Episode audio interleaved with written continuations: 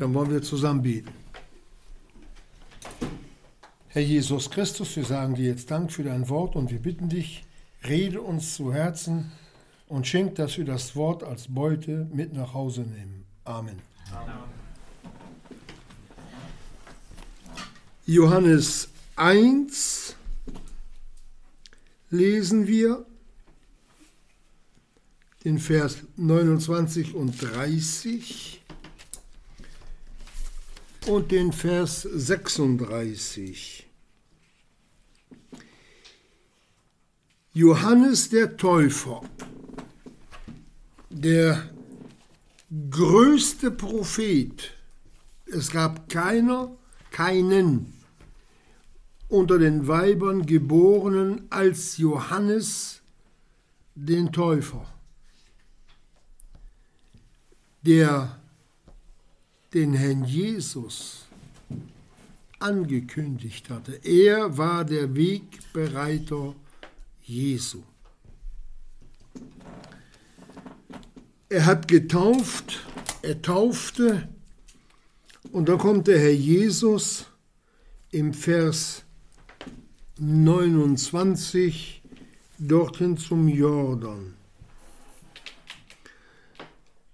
Und zwar dort, wo getauft wurde. Des folgenden Tages heißt es, sieht er Jesum zu sich kommen und spricht, siehe, das Lamm Gottes, welcher die Sünde der Welt wegnimmt. Und dann lesen wir noch den Vers 36. Und des folgenden Tages stand wiederum Johannes und zwei von seinen Jüngern und hinblickend auf Jesum, der da wandelte, spricht er, siehe das Lamm Gottes. Zweimal, zweimal redete Johannes vom Lamme Gottes. Und das erste Mal im Vers 29 heißt es über das Lamm Gottes, welches die Sünde der Welt wegnimmt. Und dazu lesen wir auch noch Apostelgeschichte 4 ab Vers 12.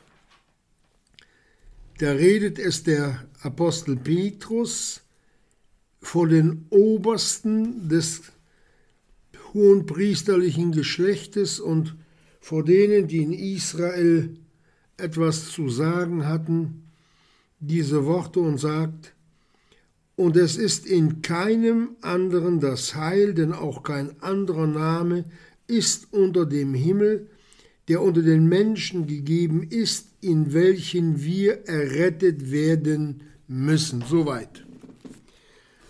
Diese zwei Verse, Geschwister, die haben es in sich. Was der Johannes der Täufer da ausspricht,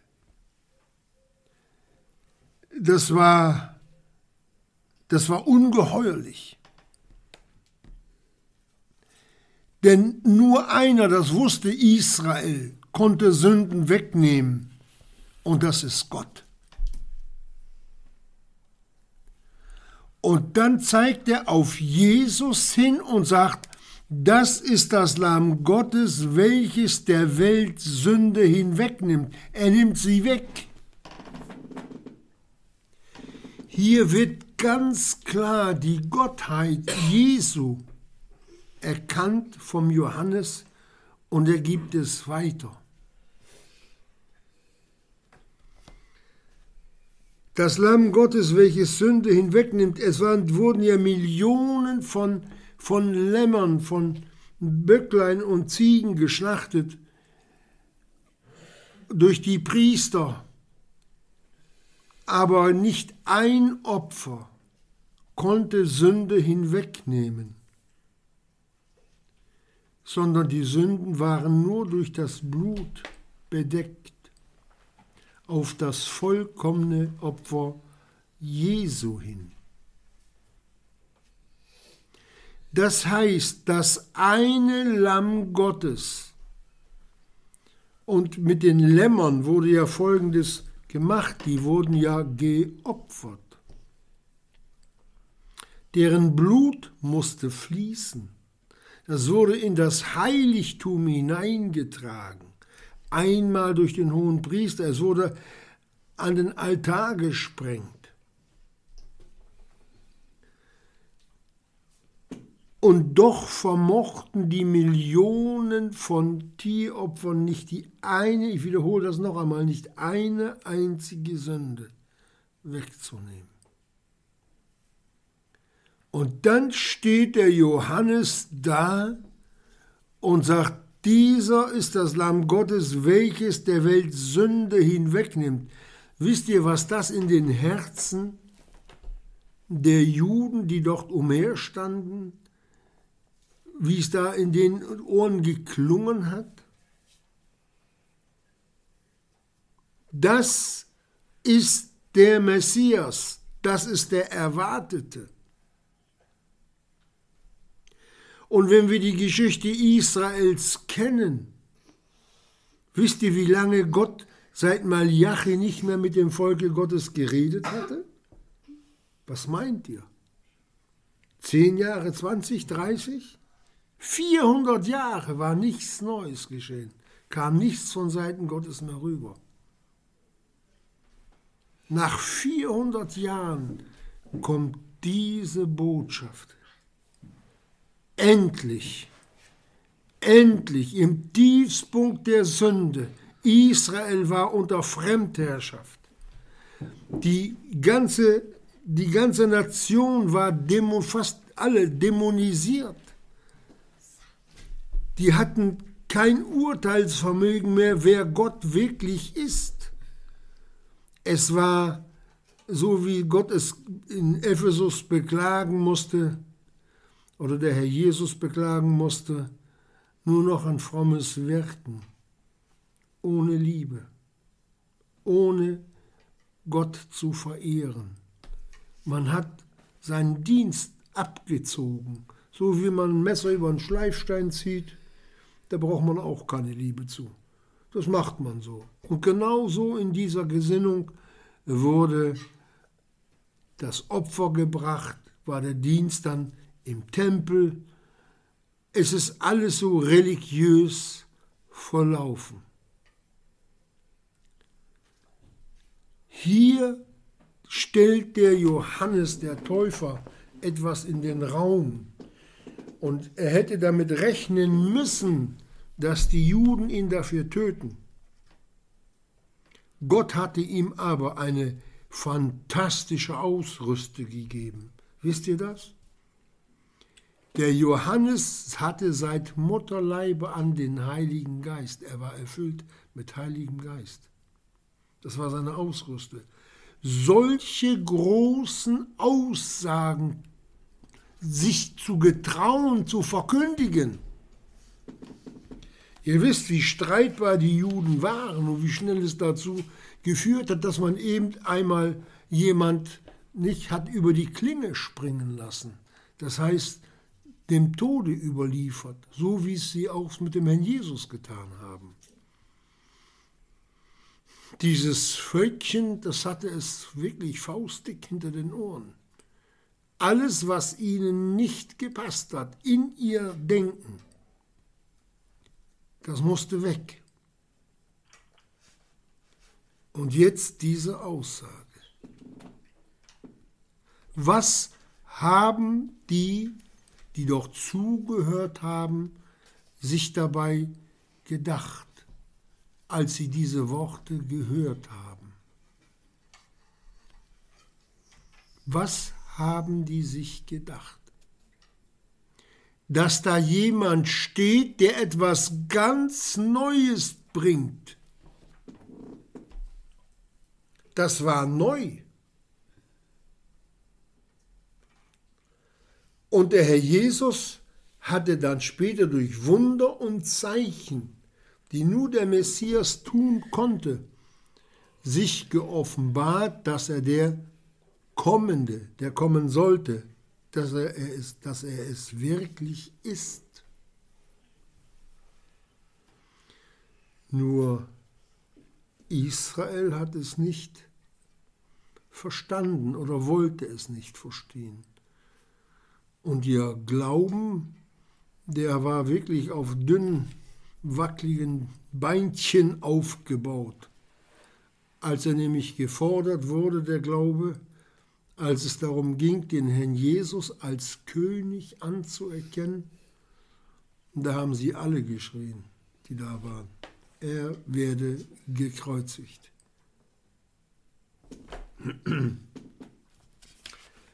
So.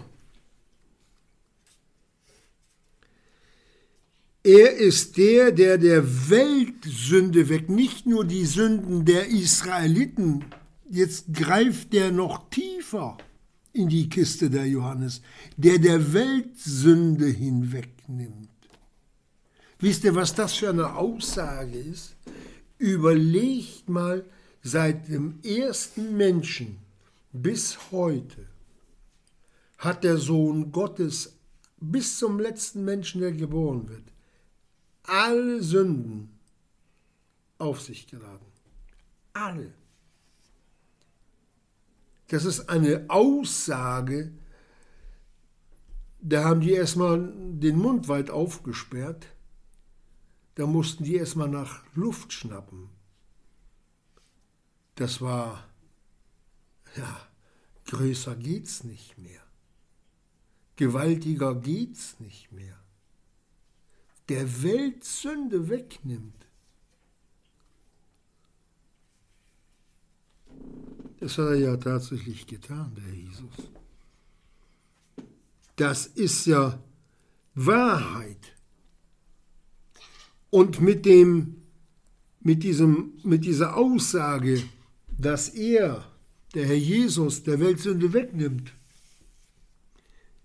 da brauchte man ja gar kein Tieropfer mehr. Damit hat er angedeutet, dass die Opferungen, die im Alten Testament, wir lesen vor allen Dingen, wenn man das dritte Buch Mose aufschlägt, diese vielen, vielen Vorschriften, die würden alle entfallen. Das heißt, der Herr Jesus, der dort als das Lamm Gottes eingeführt wurde, kennt kenntlich gemacht, der würde etwas ganz Neues bringen, was die Juden nicht erkannt hatten. Die Nationen hatten sowieso keinen blassen Dunst oder wenige nur vom Gesetz Ahnung, aber Israel, das waren schon Dinge. Vielleicht, vielleicht können wir jetzt ein wenig nachvollziehen, was die, warum die hohen Priester so erbost waren. Der macht uns arbeitslos. Der will uns arbeitslos machen. Die Opferungen, die Gott uns gegeben hat, zu bringen, die will diese auflösen. Wie kann der Sünden vergeben? Ist doch nur ein Mensch. Ja, auf Gott geoffenbart im Fleisch. Hätten denn die hohen Priester das wissen können? Natürlich. Gott redet nicht in Rätseln, genauso wenig wie er auch heute in Rätseln redet. Wer den Willen Gottes tun will, wird von der Lehre wissen, ob sie aus Gott ist. Das sind Worte Jesu. So hätte auch die priesterliche Obrigkeit dieses Wort richtig verstehen können. Hätten sie nur gewollt. Hätten sie ihn doch selber richtig gefragt. Aber so haben sie ihn verfolgt. Hier vollzieht sich langsam dass das Gesetz hin zur Gnadenzeit tendiert. Christus, so heißt es, ist des Gesetzes Ende zum Heil jedem Glaubenden. Aber das Gesetz war noch gültig, auch die Opferung. Der Herr, das war Übergangszeit vom Gesetz zur Gnade. Der Herr Jesus hat ja auch noch das Passa gefeiert.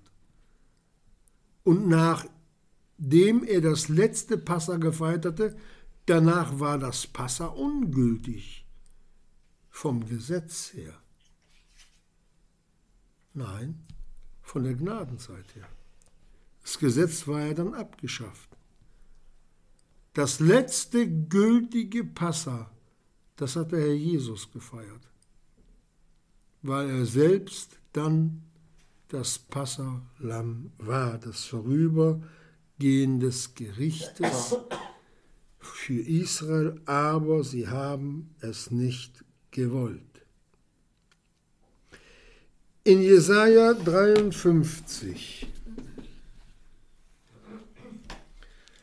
Das ist das Wunderbare an der Bibel, dass sie ja nicht nur eine Bibelstelle gibt, sondern dass es etliche Bibelstellen sind. Und wenn wir hier lesen, wir werden nicht alle behandeln können. Es ist zu viel. Aber so ein paar in Jesaja 53, Vers 7. Da heißt es, er wurde misshandelt, aber er beugte sich und tat seinen Mund nicht auf gleich dem Lamme, welches zur Schlachtung geführt wird. Aha. Auch wieder eine Andeutung, ein Hinweis, ein prophetischer, auf das Lamm Gottes.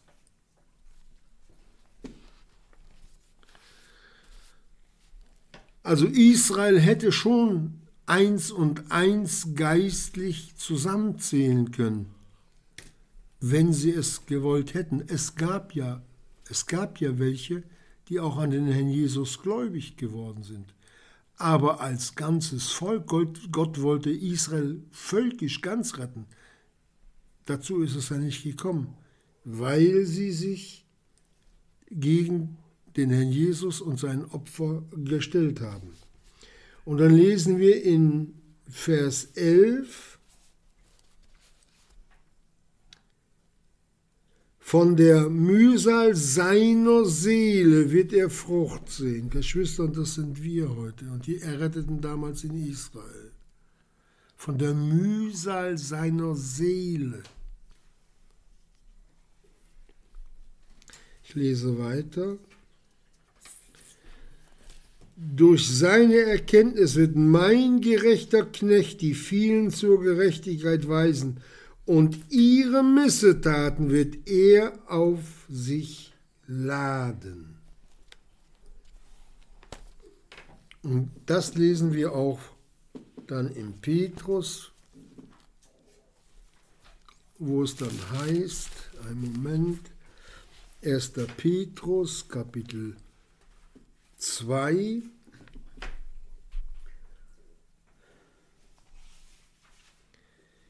Vers 23, sondern sich dem übergab, der Recht richtet. Das war unser Strafgericht, das Gott an ihm vollzogen hat. Und warum? Weil, welcher selbst, der Herr Jesus, unsere Sünden an seinem Leibe auf dem Holze getragen hat. Das hat den Zorn Gottes herausgefordert. Dass er sich über und über mit unserer Sündenschuld beladen hat. Und das wusste der Sohn Gottes, dass er als das Lamm Gottes von Gott selbst gezüchtigt wird. im Zornesgericht Gottes hängt. Das wussten beide. Was, was der Sohn Gottes sich selbst abgefordert hat, im völligen Gehorsam, angedeutet hier, angekündigt durch den Johannes. Jetzt war der Vollzug. Jetzt ging es langsam hin nach Golgatha. Die waren ja nicht mehr lange, drei Jahre etwa noch, bis er dann am Kreuz enden würde oder hängen würde als das wahrhaftige Lamm Gottes.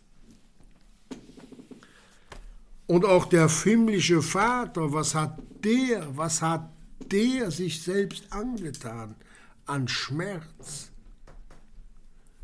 dass er seinen eingeborenen Sohn, das Liebste, was er hatte, für uns so hat leiden lassen.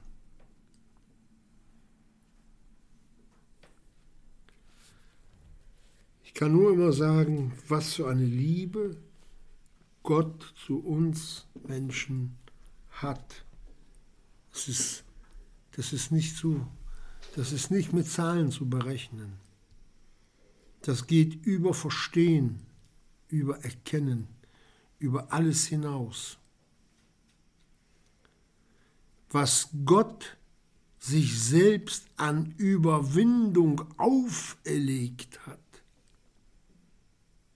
den Geliebten dann dort am Kreuz so leiden zu lassen. Ohne dass Gott dann irgendwie zurückgeschreckt werde, wo, äh, zurückgeschreckt äh, worden wäre, als er den Sohn hat leiden lassen. Dass er gesagt hat, ja, jetzt nur noch 30 Prozent des, des Strafmaßes. Nein, alles. Alles. Das, was wo Sühnung für getan werden musste. Das hat der Herr Jesus vollbracht, sonst hätten wir noch was bringen müssen. Dann wäre die Gnade nicht Gnade gewesen. Wir brauchten nichts mehr hinzuzutun zu unserer Erlösung, Geschwister. Dass wir das wissen. Und wenn wir nur eines betrachten, wie er als Sündopfer für unsere Sünden gelitten hat. In Hebräer 13 heißt es über das Sündopfer, das können wir auch in dem nachlesen. Wir haben einen Altar, von welchem kein Recht haben zu essen, die der Hütte dienen, also kein gesetzlicher der, also kein, keiner, der unter dem Gesetz steht noch, hat kein Recht, von dem Altar zu essen, von dem Opfer. Das ist der Herr Jesus.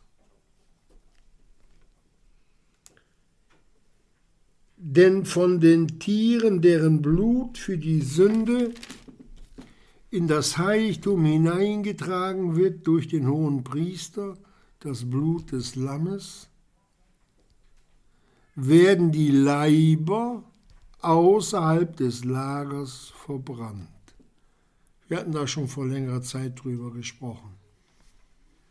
Aber wir wiederholen diese Dinge immer wieder gerne, damit sie uns ins Herz fallen, damit wir wissen, die Leiber der Tiere als Sündopfer, die waren tot. Und dann kam sie ins Feuer als Opfer. Aber der Jesus hat Sühnung getan im lebendigen Zustand. Und dann außerhalb des Lagers, außerhalb der Mauern Jerusalem. Da ging er sein Kreuz tragend, sagt die Schrift, hin zur Schädelstätte Golgatha, wo sie ihn angenagelt haben. Und dann lesen wir auch noch, wie er sich verhalten hat in Jesaja 53. Er wurde misshandelt und er beugte sich und tat seinen Mund nicht auf. Im Gegenteil, wir lesen, wir lesen im, in der Bibel, dass er Fürbitte getan hat für die, die ihn angenagelt haben. Vater, vergib ihnen, denn sie wissen nicht, was sie tun. Dass uns das auch bewusst wird, selbst im größten Leid hat der Herr Jesus nicht mit Worten um sich geworfen oder sich beklagt. Und wenn wir über uns lesen, da sagt es der Jeremia, wir dürfen auch klagen. Der Jeremia fordert uns auf zu klagen. Wisst ihr das? Aber nicht über die Umstände, sondern über unsere Sünden, über seine Sünden beklage sich der Mensch. Dass er Gott, dass wir Gott so rausgefordert haben und dass der Sohn Gottes so für unsere Sünden leiden musste das Höchstmaß an Liebe, das Höchstmaß, das hat Gott eingesetzt. Das hat der Herr Jesus auch gesagt. Also hat Gott die Welt geliebt, dass er seinen Sohn gab. Das sind so Worte, die man so leichtfertig sagt, aber da steht Golgatha dazwischen. Da steht die Sühnung mit dazwischen.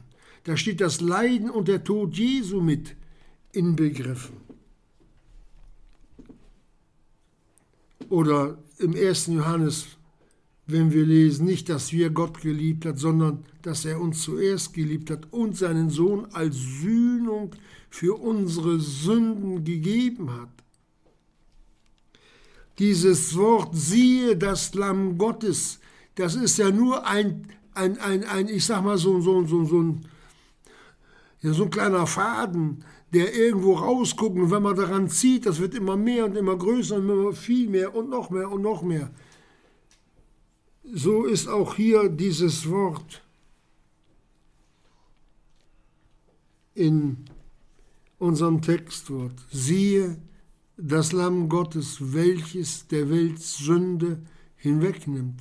Geschwister, das ist das Wort, auf das die ganze Bibel sternförmig hinweist. Das ist das Zentrum. Das ist das geistliche Zentrum der Tod Jesu. Sühnung, Vergebung. Und wenn wir dann im Hebräerbrief lesen, dass das Blut der Opfertiere ins Heiligtum getragen wurde, so hat der Herr Jesus dann selbst sein eigenes Blut in das himmlische Heiligtum hineingetragen und hat auch die Dinge doch, die verunreinigt worden sind bei der Rebellion Satans, hat er gereinigt. Golgatha, Geschwister, ist das die größte und die gewaltigste Mitteilung, die je die je irgendwo mit, mitgeteilt wurde. Da kann einer noch so klug sein, können 50 Einsteine und noch so ein paar Leute da über Kosmos und reden. Das Größte ist und bleibt, das ist das Wort Jesu, was er über seinen Tod ausgerufen hat, es ist vollbracht. Das ist das Größte, Geschwister. Wenn wir da eintauchen, dann stehen wir genau auf der richtigen Seite. Die Beschäftigung mit dem Tod Jesu ist und bleibt der Mittelpunkt der Nachfolge. Betrachtet ihn, der solch großen Widerspruch von Sündern gegen sich erduldet hat. Wir müssten uns auch eigentlich die Hände vor dem Mund halten wenn wir solche Worte hören, was der Herr Jesus dort für mich, für dich, für seine Gemeinde gelitten und bezahlt hat. Dass wir zurückkehren konnten und nicht nur teilweise, sondern völlig ver verbunden mit ewigem Leben, versiegelt durch den Heiligen Geist, nie mehr verloren gehen können. Wie grandios sollte eigentlich unsere Nachfolge sein, wenn wir das verstanden haben, was dort auf Golgatha geschehen ist. Aber man hört heute Verkündigung, man redet von Lehre, von Lehre, von Lehre und das Wort Jesus fällt nicht mehr. Und dann hört man wieder Verkündigung, wo man nur Herr, Herr, Herr, Herr. Aber der Name Jesus fehlt. Golgatha fehlt. Das Kreuz fehlt. Die Dankbarkeit der, der Herzen, die Hingabe über das, dass wir allein das Evangelium hören durften, das Wort der Wahrheit, durch welches wir errettet worden sind. Nicht aus uns selbst, Gottes Gabe ist es, durch den Glauben an das Evangelium, durch den Glauben an die frohe Botschaft. Das ist das Größte, Geschwister, und davon sollte unser Herz erfüllt sein, dass unser Mund übergeht, dass wir Zeugnis geben über das, was der Herr Jesus an mir, an dir, an uns getan hat. Dass uns das bewusst wird. Wir müssen uns das immer wieder ins Gedächtnis hineinrufen. Natürlich versucht der Seelenfeind auch da seine Finger mit ins Spiel zu bringen, aber die können wir ihm gerade klopfen, wenn wir unsere Sünden erkennen und bekennen, für die der Jesus gestorben ist, dann kommt die Freiheit. Dann bin ich auch mit dem Herrn Jesus auf Golgatha mehr und mehr verbunden. Alles alles das, was uns zum Verderben war, hat der Herr Jesus bezahlt. Hier sehen wir den Anfang im Johannesevangelium, unserem verlesenen Vers, Johannes 1, 29 und 30. Dann geht es ja nach Golgatha, die Auferweckung Jesu, der Tod, die Grablegung, die Auferweckung Jesu und dann Auferstehung und Pfingsten. Und dann lesen wir Apostelgeschichte 2. Und da müssen wir noch mal richtig hinschauen. Apostelgeschichte Entschuldigung, 4, Vers 12. Da steht der Petrus, das, was der Johannes angedeutet hat, siehe das Lamm Gottes, welches der Welt Sünde hinwegnimmt. Das ist vollzogen. Das ist wirklich so passiert. Aber jetzt wollen wir auch noch ganz kurz wissen, wie der Herr Jesus die Sünden weggenommen hat. Der Herr Jesus hat dort auf Golgatha mit unseren Sünden gehangen am Kreuz. Unter dem größten Leid, das man sich überhaupt nur vorstellen kann. Es gibt nichts Vergleichbares.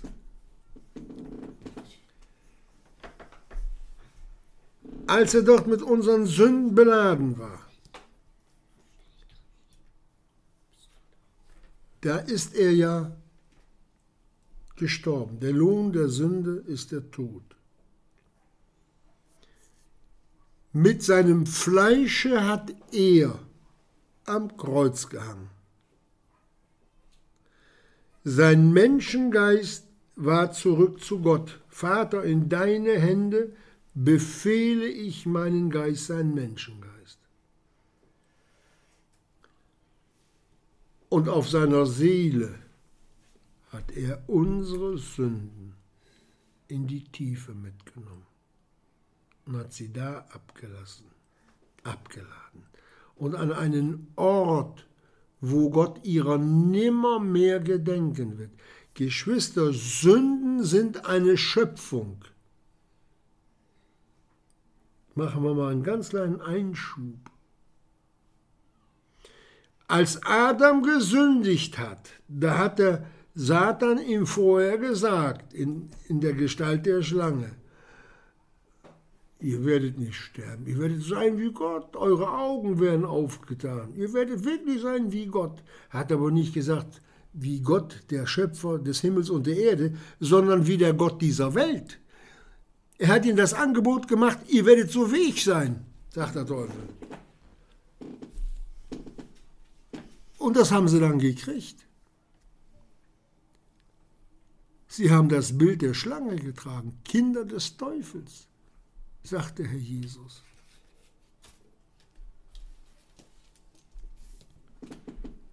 Und diese Sünden, das muss das Gräulichste gewesen sein, was je auf einem Klumpen zusammengeballt war. Das lag auf seiner Seele. Das war grausam. Sünde frisst wie Säure. Wir werden, wir, werden, wir werden sehen, was unsere Sünden am Sohne Gottes verursacht haben. Denn wir sehen ihn im Himmel auch noch wie das Lamm, wie geschlachtet. Die Narben, die furchtbaren Narben, die werden wir sehen. Das ist wahrscheinlich nicht nur die fünf äh, Wundmale, Hände, Füße und Seite, dass uns das bewusst wird, was wir angerichtet haben. Und jetzt kommt das Wunderschöne an der Sache.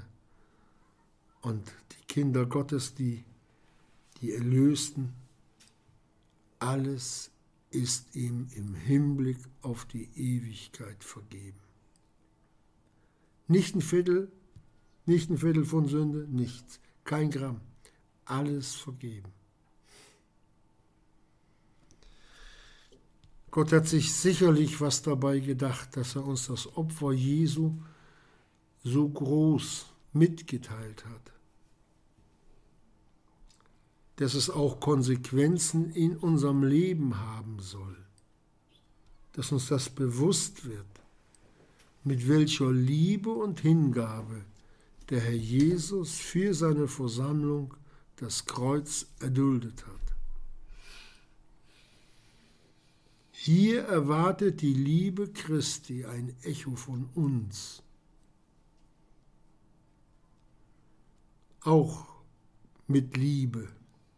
Und diese Liebe, die haben wir selber noch nicht mal gehabt, die hat er durch den Heiligen Geist nach Römer 5, Vers 5 auch noch in uns ausgegossen.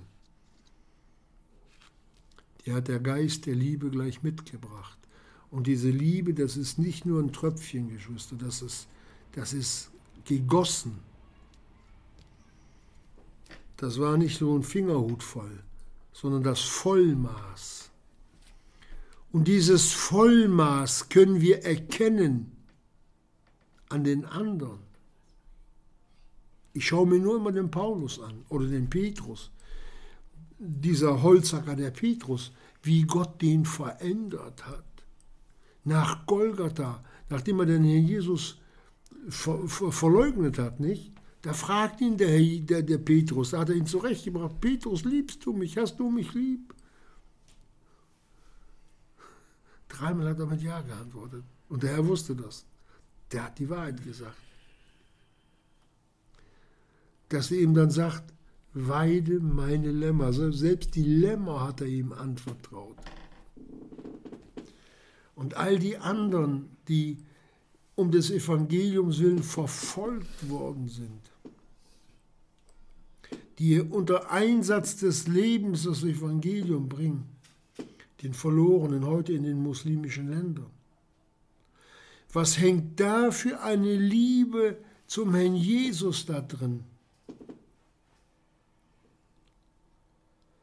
Da sieht man manchmal dieses kleinliche Leben der Kinder Gottes. Wenn mal irgendwie, sag mal, ein Floh hustet, dann liegen sie auf dem Rücken und strampeln mit den Füßen.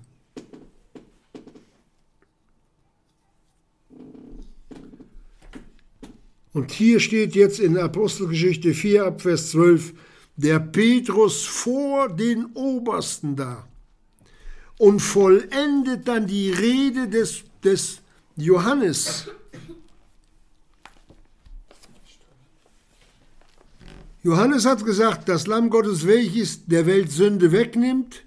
Und der Petrus sagt, und es ist in keinem anderen das Heil, denn auch kein anderer Name ist unter dem Himmel, der unter den Menschen gegeben ist, in welchen wir errettet werden müssen.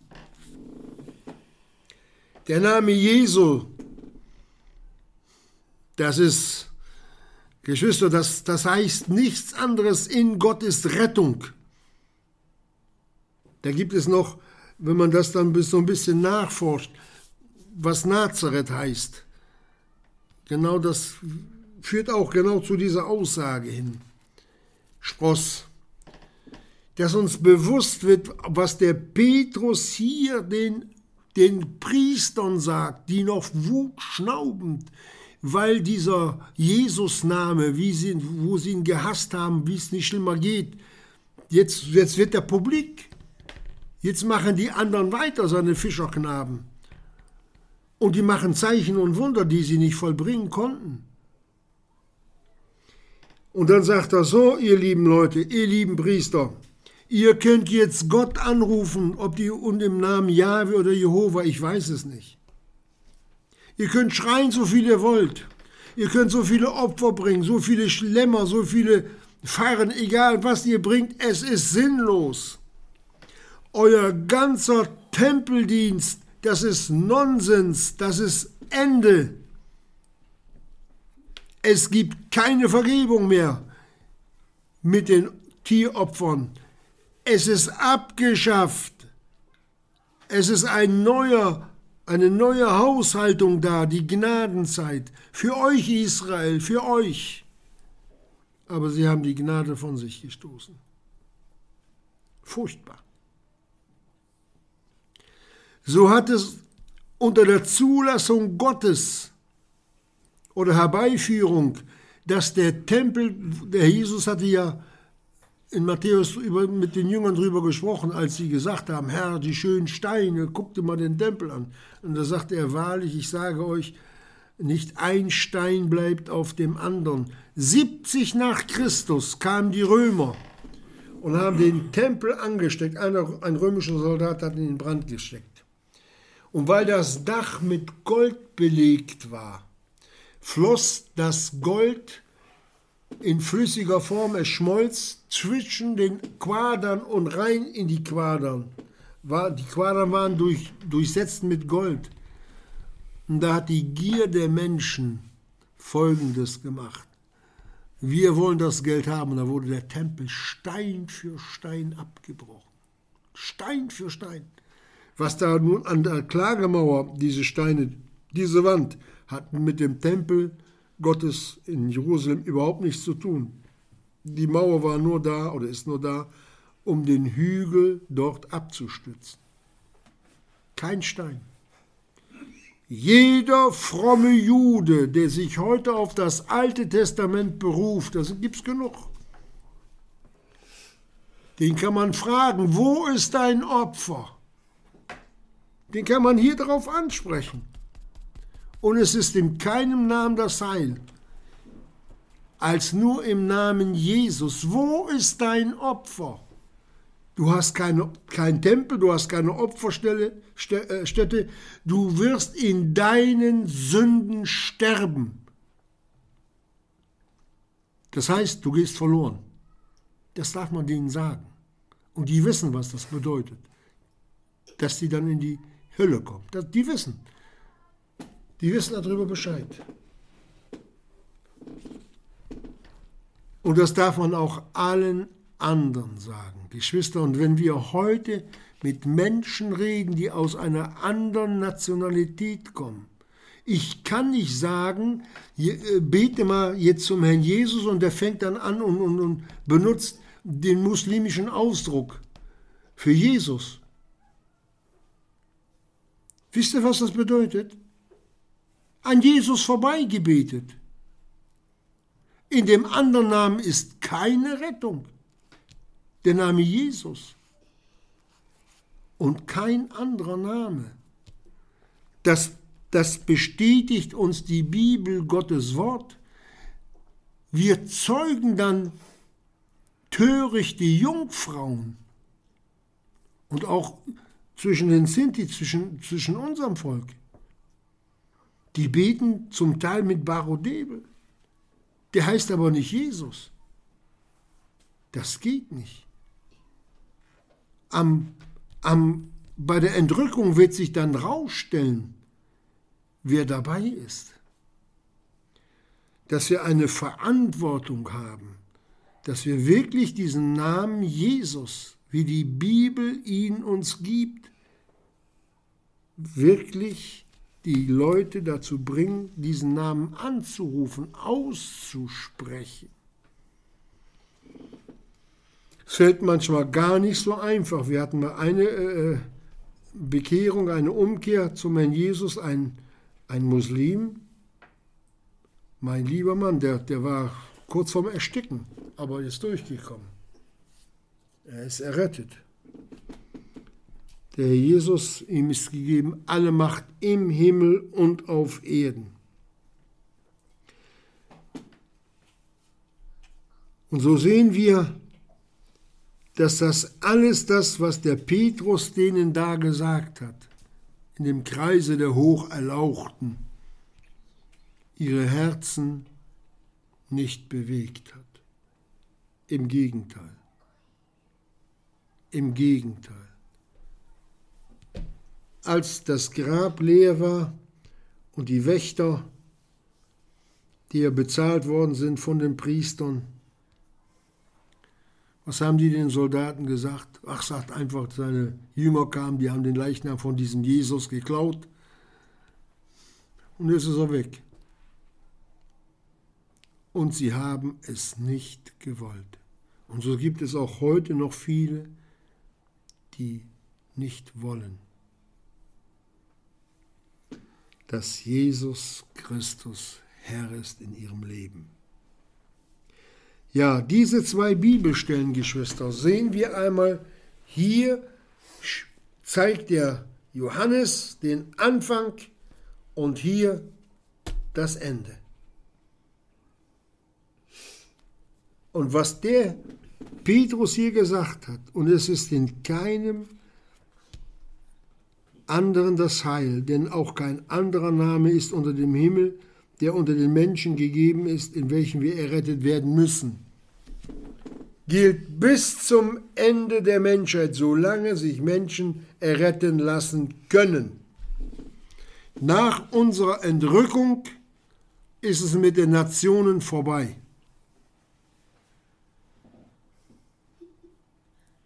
Da ist kein Heiliger Geist mehr da. Dann beginnt die Zeit Israels wieder, dann aber in schwerster Drangsal. Und das, was ihnen früher ja nicht gelungen war,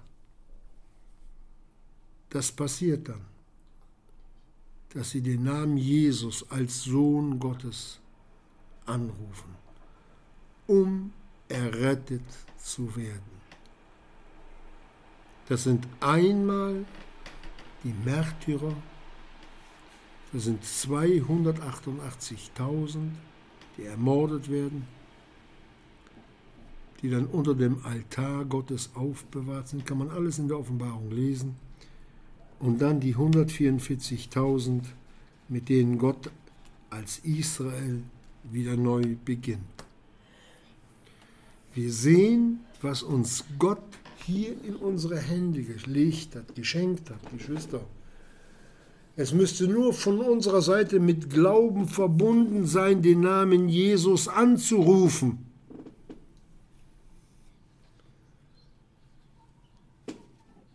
Denn wenn wir den Namen Jesus in der richtigen Gesinnung, in demütiger Gesinnung anrufen, er ist der starke Arm Gottes, den wir bewegen dürfen zu unserem Heil, zu unserer Hilfe. Danken wir dem Herrn Jesus für all die Altvorderen, Und dem Paulus werden wir wahrscheinlich auch noch einen herzlichen Dank sagen, wenn wir ihn sehen werden, dass er das Evangelium der Gnade vom Herrn empfangen hat und weitergegeben hat. Und dass es immer wieder Kinder Gottes gegeben hat, die es weitergetragen haben bis zum heutigen Tag. Was für ein unfassbares Glück wir gehabt haben, dass wir das Evangelium so hören durften. Und Geschwister, wir leben in einem Land, wo keine Verfolgung ist, wo wir nicht um unser tägliches Leben kämpfen müssen. Wir haben zu essen, zu trinken, wir haben einen Sozialstaat, wir haben alles das, was uns, was, was wir brauchen.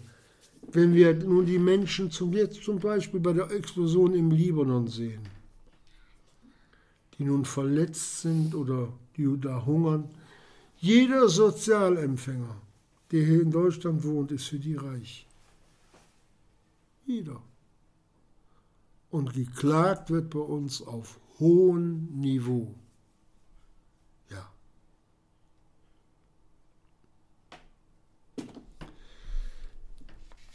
Der Herr Jesus erwartet. Erwartet, erwartet, erwartet, bis das letzte Glied an seinem Leibe gefunden ist. Wenn der Letzte gerettet ist, der hat noch nicht mal Amen gesagt bei, bei der Übergabe, dann ist er schon beim Herrn. Er verzieht nicht die Verheißung, er ist da. Darum lasst uns fleißig den Namen Jesus weitersagen. Und lasst uns dafür beten, dass der Jesus noch Erntehelfer findet, die seinen Namen, den Namen Jesus weitertragen bis auch der allerletzte gefunden wird. Amen. Amen.